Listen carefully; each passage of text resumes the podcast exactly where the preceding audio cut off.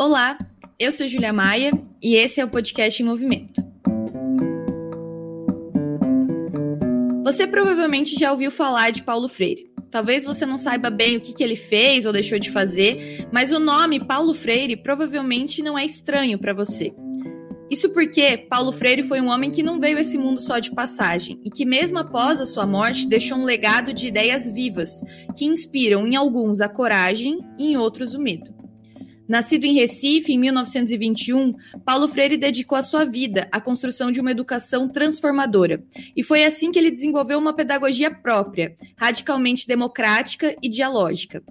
Mas as suas práticas pedagógicas e os seus ideais políticos foram considerados subversivos pelos ricos e poderosos, e por isso, Paulo Freire sofreu uma profunda perseguição política no Brasil. Durante a ditadura militar de 64, ele foi preso e depois exilado, passando 15 anos longe da sua terra natal. Mas afinal de contas, que ideias subversivas são essas? O que, que defendia o Paulo Freire? Em homenagem ao centenário do Paulo Freire, é sobre isso que a gente vai conversar no episódio do podcast Movimento de hoje. E para esse papo, a gente vai contar com a presença de Ricardo Almeida, que é geógrafo, ex-aluno e atualmente professor da Rede Emancipa, e também a Joana Salem, historiadora e membro da coordenação nacional da Rede Emancipa. Ricardo e Joana, sejam muito bem-vindos. No caso da Joana, bem-vinda de volta. Para quem não escutou nosso episódio sobre Cuba, também já fica o convite, que a Joana também participou com a gente. Obrigada, Júlia, pelo convite. Valeu. Obrigada, Júlia. Estamos à disposição para esse papo dialógico. Bom, então, para começar nosso papo dialógico, vamos do básico, né? Afinal de contas, qual que é essa concepção de educação para o Paulo Freire e no que, que se baseia a proposta pedagógica que ele tem? Bom, eu acho interessante pensar na concepção de educação do Paulo Freire, partindo da experiência concreta que ele teve como educador ao longo da sua vida. Ele começou a ser professor no Recife nos anos 50, na verdade, no finalzinho dos anos 40. A gente está falando de um contexto regional é, do Nordeste nos anos 40 e 50, que o Nordeste representava talvez as maiores desigualdades do Brasil em termos de concentração de renda e concentração de terra, que sempre foram juntas, né? Então, a cultura das oligarquias do Nordeste ainda era muito forte, do autoritarismo muito forte.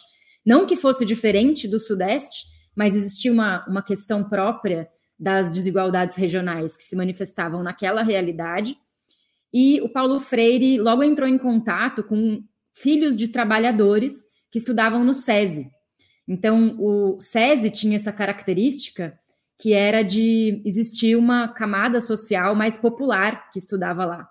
E muitos dos pais e mães dos, das crianças e, e adolescentes que, que estudavam no SESI, onde o Paulo Freire trabalhou, eram analfabetos.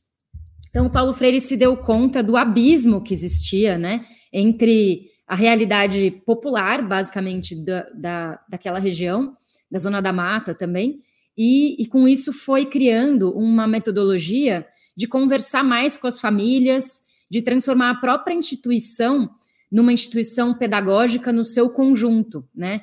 Porque um dos maiores equívocos do, da concepção tradicional de educação é que educação é algo que acontece dentro da sala de aula. E o Paulo Freire extrapola completamente isso, né? Ele diz: a educação é um processo social que acontece em todos os lugares mesmo que você não perceba. Então, a partir dessa realidade, ele começou lá no início da sua trajetória a criar um ambiente de diálogo com as famílias também dos alunos do, do SESI, onde ele trabalhava, e a visitar até a casa dessas famílias, a entender o seu contexto social e a propor uma pedagogia baseada no contexto de realidade daquelas pessoas e não numa abstração, né, que a educação tradicional muitas vezes propõe. Então, a principal, uh, a principal inovação do Paulo Freire lá no início foi se apegar bastante à realidade das pessoas que estão ali passando pelo processo escolar para criar uma pedagogia a partir daquela realidade, não de outra realidade. Né? O grande problema da educação tradicional é essa distância que muitas vezes existe entre o conteudismo, entre a, os assuntos tratados e as exigências da educação bancária e a realidade das pessoas que estão ali sendo colocadas na situação de aprender de maneira é, mais, é, mais tecnicista, né? Então, é, essa questão da realidade social como princípio pedagógico é muito importante na pedagogia do Paulo Freire. Isso por si só pode não ser necessariamente revolucionário, mas ele acrescenta a isso um outro elemento, que é o elemento de crítica da realidade e de ação para transformar a realidade. Então, é a realidade, é a crítica da realidade e é a ação para transformar a realidade que se compõe como um processo social, pedagógico, dialógico, que vão caracterizar as experiências freirianas em educação de modo geral, em vários momentos da história da própria trajetória do Freire. Bom, continuando aí a, a, o debate que a Joana colocou, eu acho que é importante é, colocar que o Paulo Freire é um, é um, sujeito ali do seu tempo, né? E, e se a gente for olhar para o Brasil é, dos anos 40, 50 e 60, era um Brasil da fome, né? E daí eu pego um outro autor para dialogar, que é o Josué de Castro, né? Que escreveu um livro chamado Geografia da Fome, né? Que é também do Nordeste, do, de Pernambuco, que é, escreveu sobre a, a, miséria do povo ali, como a, a, aqueles sujeitos é, passavam fome. Então, o, o, Paulo Freire partiu é, desse Brasil e dessa é, desigualdade extrema para formular é, o seu pensamento. É importante dizer também que, as, que o, o, Paulo Freire, às vezes as pessoas esquecem, mas o Paulo Freire era católico e era envolvido né, com as com, com, com essas organizações hoje parece ser algo é, muito distante né, e maluco de se imaginar, mas naquela época havia uma, uma formulação, principalmente de campos progressistas, né, da, é, ligados à Igreja Católica, da, é, dessa necessidade de, de, organização do povo, e nisso se partia de, dessa é, educação popular. Né. Na minha trajetória, eu vim, por exemplo, de, de, de uma organização chamada Pastoral da Juventude, que tem é, influências do pensamento do Paulo Freire e dessa prática é, e da, das suas concepções. Então, as reuniões elas eram sempre em círculos, né? Tem influência no que eu e a Joana atuamos hoje, que é a Rede Emancipa. Então, a gente tem círculos que fazem debates é, é abertos sobre é, é, pautas ali chaves, né? Temas chaves, a partir da necessidade daquela localidade, né? Dentro da Rede Emancipa, no contexto de educação ou pré-universitário ou no EJA, a gente parte é, da necessidade da, daquela comunidade. E essas organizações é, católicas também, no, no, contexto dos anos, por exemplo, 70 e 80, se a gente for olhar para as SEBs, né, que é as comunidades eclesiais de base, elas partiam das necessidades básicas, que era a necessidade de, de, de ter água, a necessidade de, de ter transporte, porque é, a formação do Brasil foi um, uma formação nessa é, é, desprezando né, as condições do povo, né, então foi industrializado dessa forma, e o, e o Paulo Freire está dentro desse, é, dessa formulação é, é, dessa época. Então ele é um, é um sujeito desse tempo, por isso que ele falava muito em prática, em partir é, do acúmulo dos alunos e das alunas, da, da, sua própria realidade, né? E eu acho que essa é, é, a riqueza do pensamento do Paulo Freire de considerar todas as pessoas que estão dentro do, do, processo educacional como sujeitos. Se eu pudesse sintetizar qual que é a concepção dele, ele considerava é, todas e todos como sujeitos é, dessa produção de educação. Então, não havia um, uma hierarquia é, demarcada, né? Se a gente puxar o, o exemplo da rede Emancipa, das concepções que a gente utilizam é, é, exatamente isso, considerar todo mundo como sujeito. Então, os próprios é, educandos, alunas e alunos são parte, ajudam a organizar os cursinhos. Eu acho que é, isso é um resumo geral do, do, que da concepção do Paulo Freire e, e de onde ele partiu, né?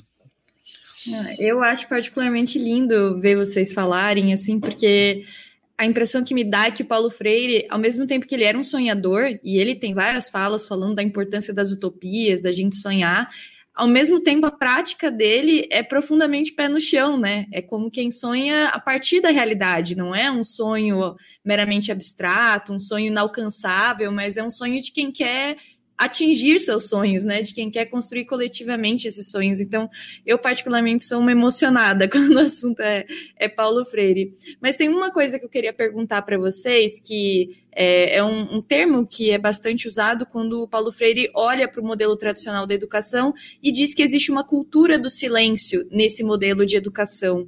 Eu queria perguntar para vocês o que, que isso significa, o que, que é essa cultura do silêncio e o que, que ele propõe no lugar do silêncio. A cultura do silêncio é um conceito super importante né, para a pedagogia freiriana, justamente porque é, nós vivemos numa sociedade desigual cujo poder das classes dominantes está baseado no silenciamento das classes dominadas. Né? E esse, esse silenciamento ele tem muitas dimensões. Ele acontece dentro e fora da sala de aula. Né? Então, a educação dos opressores é uma educação que busca anular a voz dos alunos, muitas vezes, que é uma educação que tem um corte autoritário, né, que tem uma verdade posta no professor e o aluno encarado como alguém que não tem uma outra verdade ou a sua própria expressão. É, e no mundo social mais amplo, né, fora da sala de aula, a cultura do silêncio se manifesta o tempo inteiro também, é, por exemplo, com a concentração dos poderes de meios de comunicação, com a capacidade que as classes dominantes têm de construir a sua compreensão de mundo e a naturalização das desigualdades e é, ocultar ou silenciar qualquer interpretação crítica do mundo. Né? Claro que as comunicações se revolucionaram muito e o debate é muito mais efervescente e polifônico hoje, né? Mas é, a cultura do silêncio vem de uma dominação social que é característica do capitalismo brasileiro, do capitalismo periférico, que é extremamente autoritário e que depende dessa, desse autoritarismo para reproduzir desigualdades que são muito profundas, né? É, para reproduzir as desigualdades que existem no Brasil, é, um sistema de dominação requer métodos de autoritarismo e de silenciamento. Ao mesmo tempo, o Paulo Freire sempre tem essa ideia de que os problemas que existem, eles podem ter, é, é possível lidar com esses problemas de uma maneira propositiva, né? O Paulo Freire nunca fica paralisado diante de um problema. Ah, existe a cultura do silêncio, o que fazer, né? É, vou ficar paralisado diante dela. Não, na verdade, ele propõe o enfrentamento da cultura do silêncio. E aí, quem é professor sabe que é, todo professor já viveu a situação de silêncio em sala de aula. Quando a gente faz uma pergunta e tem aquela timidez e uma insegurança e ninguém quer responder. E aí, é, muitas vezes, o professor tem uma angústia com aquele silêncio, ele não consegue ficar muito tempo escutando aquele silêncio e ele preenche e ele responde o que ele mesmo é, perguntou, ou ele dá um jeito de, de terminar com aquele silêncio. E o Paulo Freire, é, por outro lado, ele pensa: bom, a única forma de descobrir a cultura do silêncio é enfrentando esse silêncio, mas não com a palavra de quem já tem a palavra, é escutando o silêncio. E quem vai ter que romper com o silêncio são aqueles que é, estão, é, em geral, silenciados, né? Então, é, eu, lendo Paulo Freire, mudei muito a minha forma de lidar em sala de aula diante do silêncio. Porque antes eu pensava o silêncio como algo, nossa, droga, acho que a pergunta que eu fiz não deu certo, acho que eu preciso reformular, acho que eu preciso começar a falar. E depois de um tempo eu comecei a respeitar o silêncio e dar o tempo das pessoas com mais calma romperem esse silêncio, pensarem, né? Então escutar o silêncio é fundamental para romper com a cultura do silêncio também. Bom, eu acho que tem um exemplo no estado de São Paulo, né? Já que a gente está num, num podcast é, progressista, né? De esquerda, eu acho que é, é importante se dizer que em 2015, é, no estado de São Paulo, se teve uma tentativa com rompimento do silêncio, né? Que foi a, as ocupações de escola. Eu acho que aqueles alunos e, e alunas eles estavam cansados de, de ser silenciados. Eu acho que esse é um exemplo estatal muito marcante e ocupar a sua suas escolas e começaram a dizer o que gostariam é, é, de ter nas suas escolas, não que elas sejam fechadas, mas a forma. Então, começaram a, a convidar é, pessoas de fora para dar aula no, em outros formatos e pensar o espaço de escola é, de forma diferente. Então, para mim, o, Paulo Freire nunca foi é, efetivamente, as suas ideias não foram aplicadas na educação. Nós somos aqui de São Paulo, principalmente aqui em São Paulo, e eu acho que o sintoma é, são as ocupações é, de 2015. Também dá para fazer uma conexão com o que o Paulo Freire formulava como educação bancária, né? Educação bancária é, é um jeito que a gente, é, que o Paulo Freire formulou, que a maioria das escolas e, e, e, principalmente as particulares lidam, né? Que é, é que o aluno é, é, algo vazio, então eu posso depositar algo neles, né? Então a cabeça deles, como se eu pegasse um serrote, a, é, abrisse, colocasse conteúdo e fechasse, e não considerasse aqueles alunos é, é, é, como sujeitos né, né, da educação. E eu acho que essa essa formulação do, do Paulo Freire é ao contrário da, dessa política do silêncio. Né? Então, a dialogia, é, considerar é, sempre o diálogo é o, o exemplo é, para combater essa política do silêncio.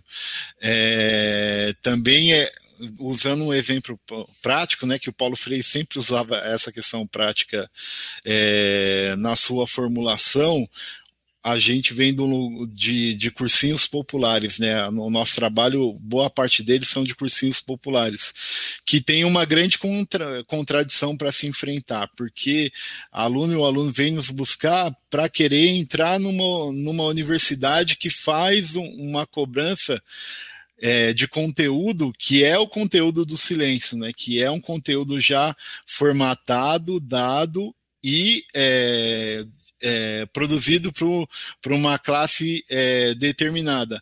Ao mesmo tempo que a gente tem o desafio de colocar, é, de ouvir as vozes dessas alunas e dos alunos. Aí eu uso um exemplo de uma é, pesquisadora dos Estados Unidos, né, que, que é a Bell Hooks, que ela é influenciada pelo pensamento do Paulo Freire, né, tem até o livro dela aqui, Ensinando a Transgredir, que dentro de, desse livro, em um dos capítulos, ela fala exatamente disso, da importância é, das vozes de todos os sujeitos que estão ali dentro da, da sala de aula. Então, é uma, é uma pesquisadora dos Estados Unidos, influenciada pelo pensamento do Paulo Freire, e eles chegaram a trocar cartas na época. Eu acho que essa é uma forma da gente combater os silenciamentos, mesmo com a, é, tendo que lidar com as contradições que são muito maiores do que nós. Né? Agora, eu queria comentar sobre um momento emblemático da história do Paulo Freire, que foi a experiência dele em Angicos, essa cidade no Rio Grande do Norte, onde em alguns dias ele conseguiu alfabetizar 300 pessoas. E foi algo que botou o método Paulo Freire de alfabetização em destaque depois disso. Ele foi, inclusive, chamado pelo governo do João Goulart para fazer um plano nacional de alfabetização, mas que com o golpe de 64 esse plano foi extinto, nunca de fato chegou a acontecer. E o próprio Paulo Freire foi perseguido, foi preso, enfim, foi exilado. E naquela época, as ideias do Paulo Freire, elas já eram tidas como subversivas. E até hoje a gente vê que esse discurso ainda existe. O Bolsonaro, o Weintraub, os seus ministros, a extrema-direita como um todo tem como um hábito quase que cotidiano atacar o Paulo Freire, o seu legado, suas ideias. E a pergunta que eu queria fazer para vocês é: por que, que eles têm tanto medo do Paulo Freire? O que, que inspira tanto medo? Eu acho que o Paulo Freire coloca a possibilidade de constituir, a partir do diálogo e do encontro entre as pessoas, uma subjetividade crítica e revolucionária.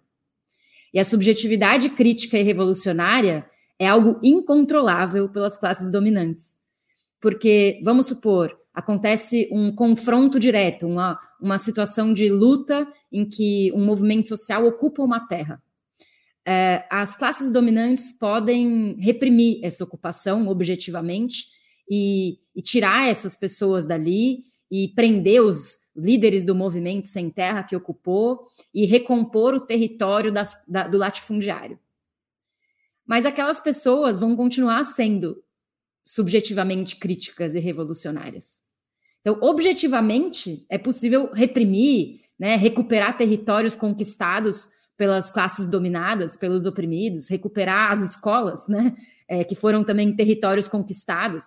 Essa geração que o Ricardo falou, da turma que ocupou a escola em 2015, também em 2016, né, é, é uma galera que conquistou um território, e a vida deles mudou para sempre, porque a subjetividade crítica e revolucionária que foi desenvolvida ali é, não acabou ali, né? Por mais que as escolas tenham sido, entre aspas, recuperadas pelo Estado, né?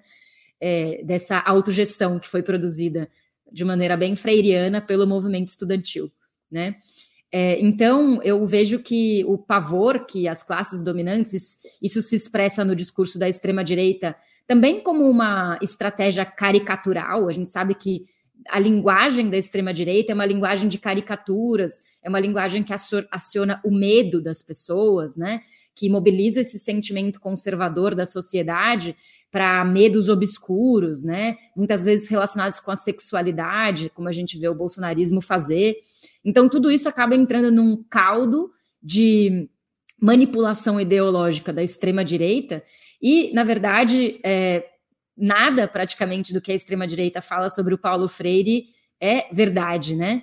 É, por exemplo, que ele é um doutrinador e que é, ele tem esse, essa educação é, com o objetivo de impor aos outros a sua opinião. É exatamente o contrário disso, né? É uma pessoa que tenha lido é, poucos livros ou poucos estudos do Paulo Freire consegue perceber, não precisa nem ler os livros, pode ver os vídeos do Paulo Freire falando na internet, tem um monte, né? ele fala exatamente o contrário disso, né? Que é preciso, preciso escutar as pessoas e entender de onde as pessoas partem, onde elas estão, para entender a própria realidade, né? E um outro elemento que é muito comum escutar a extrema-direita falar sobre Paulo Freire, que é uma mentira que colou, de certa forma, na base bolsonarista que repete isso, é a ideia de que a educação brasileira foi estragada pelo método Paulo Freire, né? Mas, como disse o próprio Ricardo, quem dera o método Paulo Freire tivesse sido implantado no Brasil de uma maneira ampla, massiva, no sistema das escolas públicas, né? Na realidade, o Brasil ainda tem, é pautado por um esquema escolar mais ou menos tradicional, e romper com esse esquema escolar depende muito mais da iniciativa individual de um professor ou de outro professor, que isso acontece frequentemente, né? é, não dá para generalizar, o sistema educacional brasileiro é muito heterogêneo, muito amplo, mas um ou outro professor que rompe com esse esquema tradicional é, é, muito mais por iniciativa própria do que por conta de um sistema, né? A gente tem uma, um, um sistema escolar todo baseado em avaliações de conteúdo, né? É, com currículos pré-determinados pelo Estado e com é, requisitos que os professores têm que seguir e que, nos casos mais perversos, como o caso do Estado de São Paulo, faz bastante tempo, são requisitos curriculares que colocam provas para os alunos e que essas provas vão dar notas que vão criar é, pontos para a escola, que vão é, aumentar o financiamento daquela escola e vão até criar bonificações salariais para os professores. Então, quer dizer, o salário do professor, no pior dos casos, está atrelado a um determinado tipo de currículo de educação bancária que, é, que não foi ele que criou, muito menos os alunos, né? Ou seja, não tem nada menos freiriano do que o sistema tradicional da educação brasileira, né? Que é atualmente muito pressionado pela ideia da educação neoliberal, que é o oposto da educação freiriana, né? Quem mais adotou a educação freiriana no Brasil, sem dúvida, foram os movimentos sociais, né? É, então, você pega a cultura pedagógica do MST, cultura pedagógica de diferentes movimentos sociais, né? Da Rede Emancipa, é, o ponto de partida da Rede Emancipa é o Paulo Freire, né? E, então, os movimentos sociais conseguiram desenvolver várias experiências da pedagogia do oprimido e multiplicar as possibilidades, e criar novos métodos e por aí vai. E com isso, acho que também se criam é, propostas ou programas educacionais, né, que aos poucos vão sendo desenvolvidos em relação a como transformar o sistema tradicional de educação no Brasil. Então, se tem alguma coisa que estragou a educação, entre aspas, no Brasil, né? Isso está muito mais relacionado com a desigualdade social, com a falta de financiamento público, com o baixo salário dos professores, que tem que trabalhar em três escolas por semana e ir para lá e para cá, ou ainda na pandemia, pior ainda, né? As escolas públicas praticamente congelaram, paralisaram, né? Praticamente não teve aula nas escolas públicas, porque os alunos não é, são excluídos digitalmente. Então, é, agora, no pós-pandemia, a gente vai ter que enfrentar um cenário de aprofundamento das desigualdades educacionais. E aí o Freire entra como um antídoto para isso, né? Ao contrário do que diz o discurso da extrema-direita é, o Paulo Freire é perigoso, mas ele é perigoso para os poderosos, né? Eu acho que essa é um, eu acho que isso é o, é o medo de que é, e dessas mentiras que colocam do Paulo Freire, porque no, no, eu acabei de, de, voltar aqui do conselho de escola da, da escolinha do meu filho, né, de três anos. Esses organismos são organismos, são conquistas democráticas, né, da, que a gente derrubou a ditadura e o Paulo Freire é, é parte disso e a gente conseguiu colocar nas escolas, mas as escolas elas estão muito, muito longe do que deveriam ser, né? Então, se o Paulo Freire é, realmente fosse é, considerado, como a Joana estava está colocando, é, jamais poderiam ter mais de 40 alunos por sala, como é, é extremamente comum né, nas escolas é, de São Paulo e do Brasil inteiro. É, as condições estruturais das escolas são precárias, a, a própria organização da sala, né, então a, é, é uma sala que, em filas, ela já é uma proposta de ouvir uma palestra, e isso é totalmente é, contrário à forma que o, que o, o, e o método que o Paulo Freire propunha, que era é, do diálogo. Né? Então eu fico imaginando se o Paulo Freire pudesse é, ser considerado e o seu pensamento pudesse ter mais força na sociedade, o que aconteceria com o governo Bolsonaro é, atual, né? Porque eles estão sentados na fake news e isso tem muito a ver com essa é, falta de contato do método científico, porque o Paulo Freire também era rigor científico. No, na, no seu pensamento, é, muita gente, às vezes, que não lê o Paulo Freire, acha que, é, por ele considerar o, o, aluno como sujeito, ele ia desprezar o método científico. Isso é uma mentira. E dentro do seu pensamento, se o, nas escolas pudesse ter tido é, contato com a ciência, com os experimentos.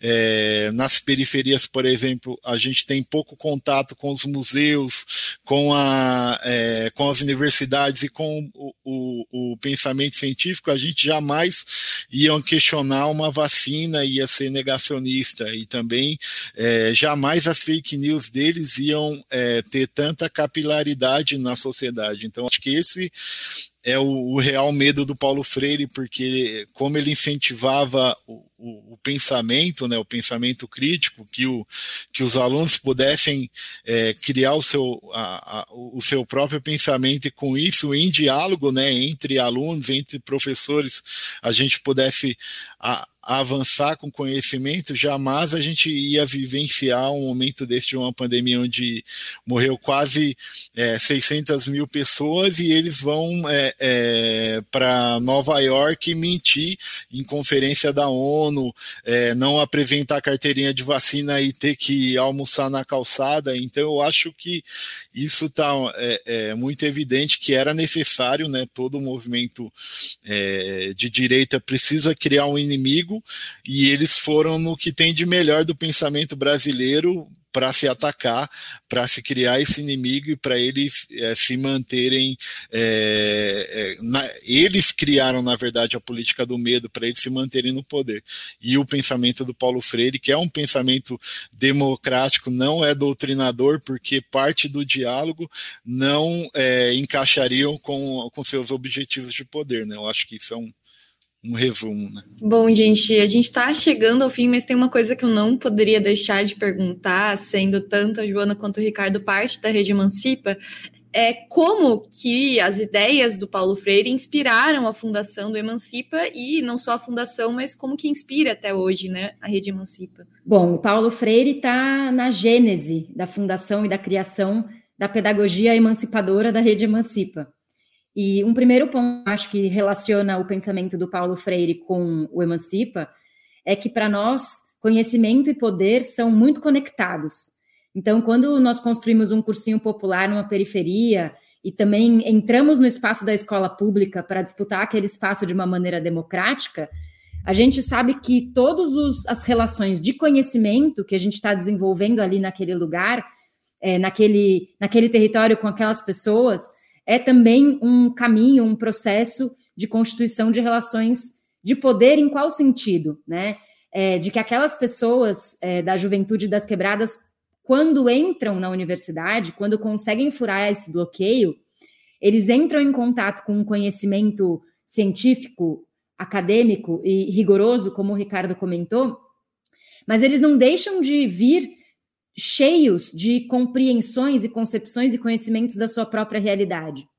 E essa mistura do conhecimento científico com o conhecimento da realidade da periferia é fundamental para a gente construir uma disputa de poder completa na sociedade. Né? Essa relação entre o conhecimento científico e o conhecimento da realidade periférica é muito importante, é estratégica para a gente pensar uma revolução, por exemplo, para a gente pensar as diferentes estratégias de luta que a gente precisa fazer para é, enfrentar as injustiças brasileiras e todos os retrocessos que a gente tem vivido hoje.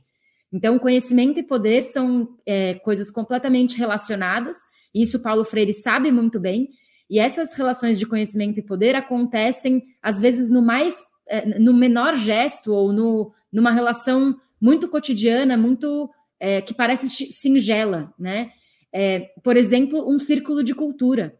Quando a gente abre um círculo de cultura na periferia, num cursinho popular, e começa, lança uma pergunta, né? Uma pergunta geradora e vai escutando os alunos e vai rodando o debate, muitas vezes a gente escuta dessas experiências depois que os alunos falam para gente: Nossa, eu nunca tinha pensado em várias coisas e eu acho que eu aprendi mais do que numa aula. E mais, eu nunca tinha podido falar essas coisas que eu falei. Porque a gente constrói conhecimento conforme a gente conversa, né? O diálogo constrói conhecimento. A gente pensa junto. Uma pergunta que você me fez me faz pensar numa determinada resposta que vai gerar outras perguntas, e é assim que funciona, é coletivo. Então, muitas vezes, no círculo de cultura, que parece um evento mais ou menos banal dos nossos cursinhos, e que é talvez o ponto mais importante do aspecto freiriano, né? É, a gente coloca a possibilidade, cria um método, né? Que coloca a possibilidade de construção coletiva de conhecimento, de expressão de muitas pessoas que não costumam ter tantos lugares assim para desenvolver seus pensamentos, né? De troca de referência, e isso é empoderador pra caramba, né? Então, isso é um ponto. E outro ponto está relacionado com o que representa a universidade na sociedade brasileira, né? A universidade na sociedade brasileira é um lugar da elite, dos brancos, dos ricos, foi feita para isso, e muito recentemente que isso está sendo quebrado, né? Então, é, é, é, muito importante a gente é, perceber as consequências que as cotas sociais e raciais tiveram na sociedade brasileira. A gente está vivendo isso, né? No mundo da pesquisa, no mundo da pós-graduação. É, as vozes negras, as vozes LGBT, as vozes das periferias estão se fazendo ouvir por causa disso. E isso é poder também. E com isso, a gente vai criando um processo de transformação subjetiva que é multiplicador, que se expande, no qual todo mundo aprende, né? É, principalmente os professores até que estão há muito tempo na universidade, que estavam acostumados com um tipo de universidade, e agora estão tendo que se adaptar para encontrar alunos que são de outro lugar e que trazem outros recursos, outras referências e têm outras demandas, né? Então, tudo isso é transformador de modo geral nas hierarquias da universidade. E quando se transforma as hierarquias da universidade, pode ter certeza que a gente está transformando as hierarquias da sociedade também. Bom, falar da influência do Paulo Freire no Emancipa é falar de, de muitos tempos, né, de tempos diferentes. Eu, a Joana estava citando círculos, né, que é inspirado nos círculos de cultura do Emancipa, que é, são esses espaços que dão vozes, né, aos alunos e a partir deles são formados uma série de, de de recursos e, e, e formas para que a, a, essa voz seja ouvida, né, para que a gente rompa com silêncio, né, e a partir disso são formados, por exemplo, grêmios, né, então eu sou ex-aluno da rede Emancipa do cursinho é, de Itapevi, né, o primeiro da rede, o Chico Mendes, que é de 2007, né, o primeiro deles, é, e, e vivi isso, de poder entrar num lugar que eu poderia, que eu tinha voz, que eu poderia participar participar, que eu ajudava na, na coordenação, que ajudava a pensar é, a alimentação, né, que muitos desses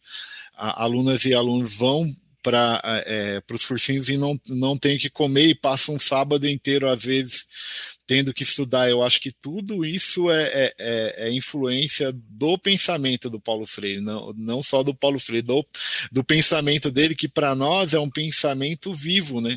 A gente acabou de, de passar aí dos do 100 anos do Paulo Freire, nesse domingo teve várias é, lives e festividades, e para nós o, o, pensamento do Paulo Freire, ele é vivo, porque eu acho que isso que ele queria, que o pensamento dele pudesse estar ali na prática das organizações.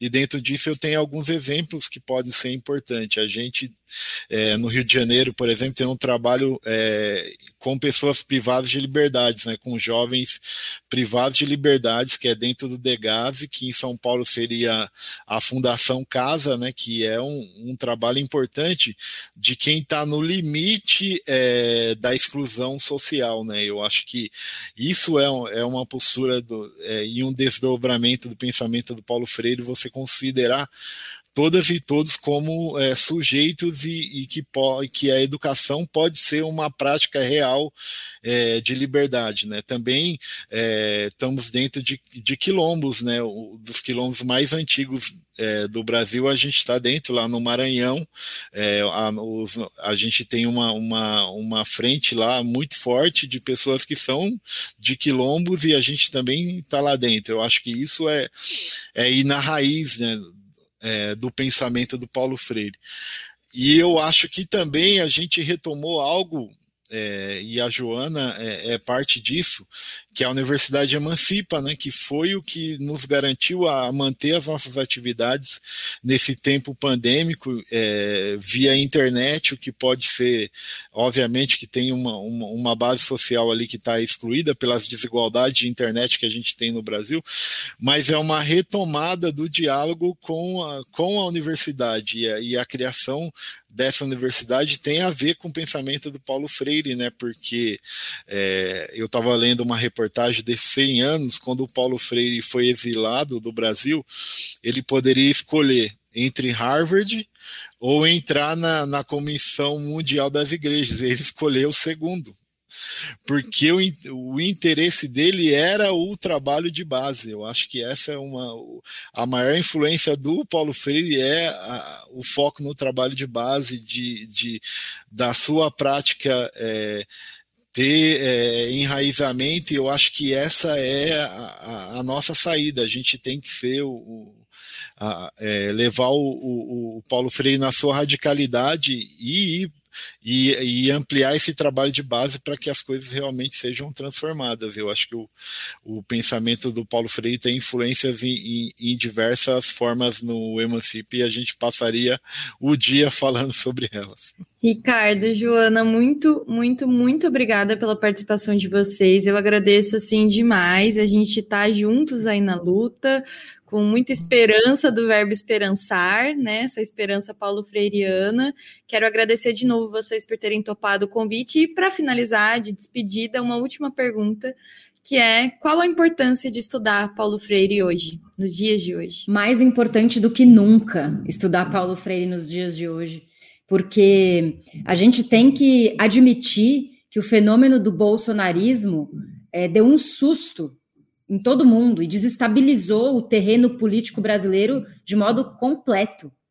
E tem um conceito do Paulo Freire que ajuda bastante a gente a entender o que aconteceu quando tantas milhares de pessoas resolveram votar em 2018 nessa, nessa pessoa tão abominável, né?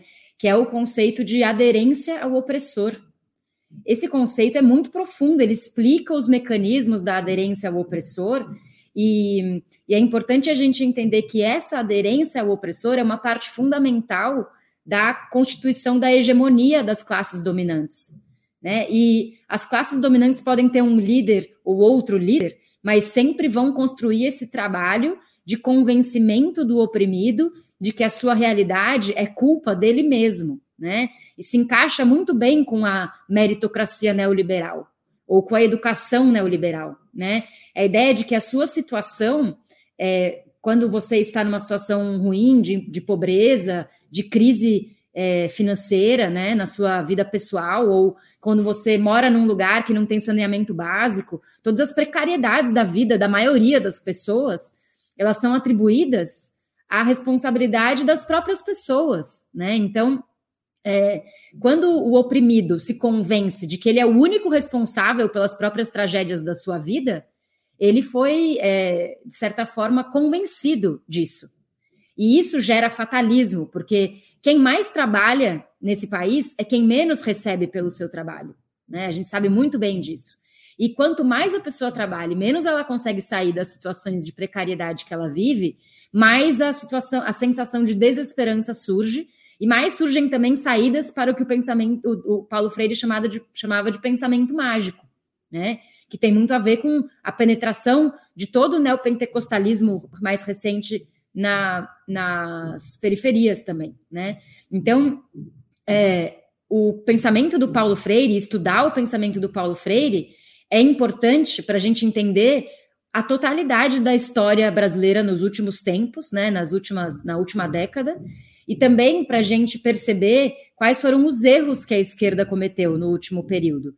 Eu acredito que um, um, entre os erros que a esquerda cometeu no último período, que não foram poucos, né, é, o principal deles talvez tenha sido é, não ser freiriana, né, é, criar é, muros de sectarismo e não perceber a importância constante de estar em contato com todas as pessoas, todas os, as, as periferias, com todas as subjetividades, porque interagindo com essas subjetividades se cria processos de pensamento crítico, de politização, de leitura de mundo, né? De leitura de mundo alternativa à leitura de mundo que as classes dominantes impõem. Então, acho que o Paulo Freire, na verdade, é fundamental para terminar mesmo. Queria fazer um convite, porque o nosso curso 100 anos de Paulo Freire, Esperançar em Tempos de Barbárie, da Universidade Emancipa com a UFBC, que inclusive foi um sucesso, teve mais de 23 mil pessoas inscritas.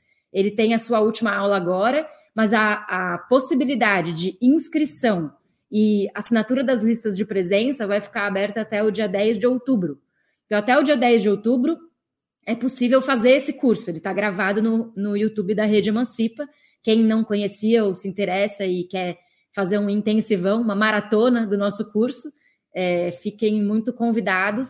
Até o dia 10 de outubro é possível fazer isso. Bom, eu acho que a Joana resumiu né, o que é, qual a importância da retomada de Paulo Freire e da sua leitura. Eu acho que é a retomada mesmo do diálogo, né? A gente está num, num momento é, é, de extrema polarização, né? Eu acho que isso pré-pandemia é, já estava assim, o, o, Brasil extremamente polarizado, sem, um, sem uma possibilidade de diálogo, que essa é uma forma que só interessa ao bolsonarismo não interessa a nós. Né? Eu acho que é, retomar o diálogo, o diálogo é importante. E é para retomar o diálogo, a gente tem que fazer algo, por exemplo, que o, o a, a, esquerda como geral, né, especialmente a que chegou ao poder, no caso do PT, abandonou, que é o diálogo com a periferia. Eu acho que a gente precisa é, retomar o enraizamento, né? Isso tem a ver com o trabalho de base. Né? A gente agora, na região municipal, está planejando as retomadas do trabalho territorial, né? porque a gente estava, é, ficou muito forte na, é, nas redes sociais, o que a Joana está divulgando do nosso curso Paulo Freire tem muito a ver com isso, mas agora a gente precisa retomar a outra frente, que foi a frente que fundou o Emancipa, que é o trabalho territorial. Então, para nós, a, a gente é, é, os fanáticos do trabalho de base, então a gente precisa retomar as escolas, o diálogo com as escolas, com um momento de crise social absurda que a gente vive, é, retomar as iniciativas de solidariedade, né, porque essa crise não vai se resolver de uma forma é, tão rápida, organizar ocupações, né, eu acho que o, o a, a, o campo é, das esquerdas abandonou a, a luta é, por terra, retomar a, a, a, luta do campo, retomar é, as lutas de ocupações da cidade, eu acho que a gente tem que é, organizar e voltar no diálogo e dialogar com todo mundo, né, das periferias, com as igrejas, né, retomar a forma que a gente iniciou esse podcast. O Paulo Freire foi oriundo é, é, das igrejas que naquele tempo é, eram mais progressistas e eu, agora eu acho que nós, enquanto esquerdas, temos a, a possibilidade de retomar, porque o, o, o, Bolsonaro tem muita uma base é, evangélica da qual a esquerda perdeu o diálogo. Eu acho que esse diálogo a gente precisa retomar com as igrejas, é, primeiro de, de, de, matriz africana, mas as igrejas cristãs é, que estão em todas as periferias, porque o que elas fazem é trabalho de base é, e a gente precisa retomar se a gente quiser mudar é, as formas é, que está o Brasil hoje e essa crise social. Né? E por fim, eu acho que o que sintetiza o pensamento do Paulo Freire, né, que, a, é, que ninguém vai se libertar sozinho, a gente é, só vai poder se, é, se libertar e mudar essa sociedade em comunhão, e para isso é, vamos é, precisar voltar com, com diálogo em todos os rincões é, do Brasil, né? Eu falo periferia, mas todas. Periferias das grandes cidades, as periferias, como eu citei, é, dos quilombolas e, e, e todas elas, para que a gente consiga é, ler o Paulo Freire e retomar a sua prática, que eu acho que era algo que ele que passou por, por toda a sua obra. Né?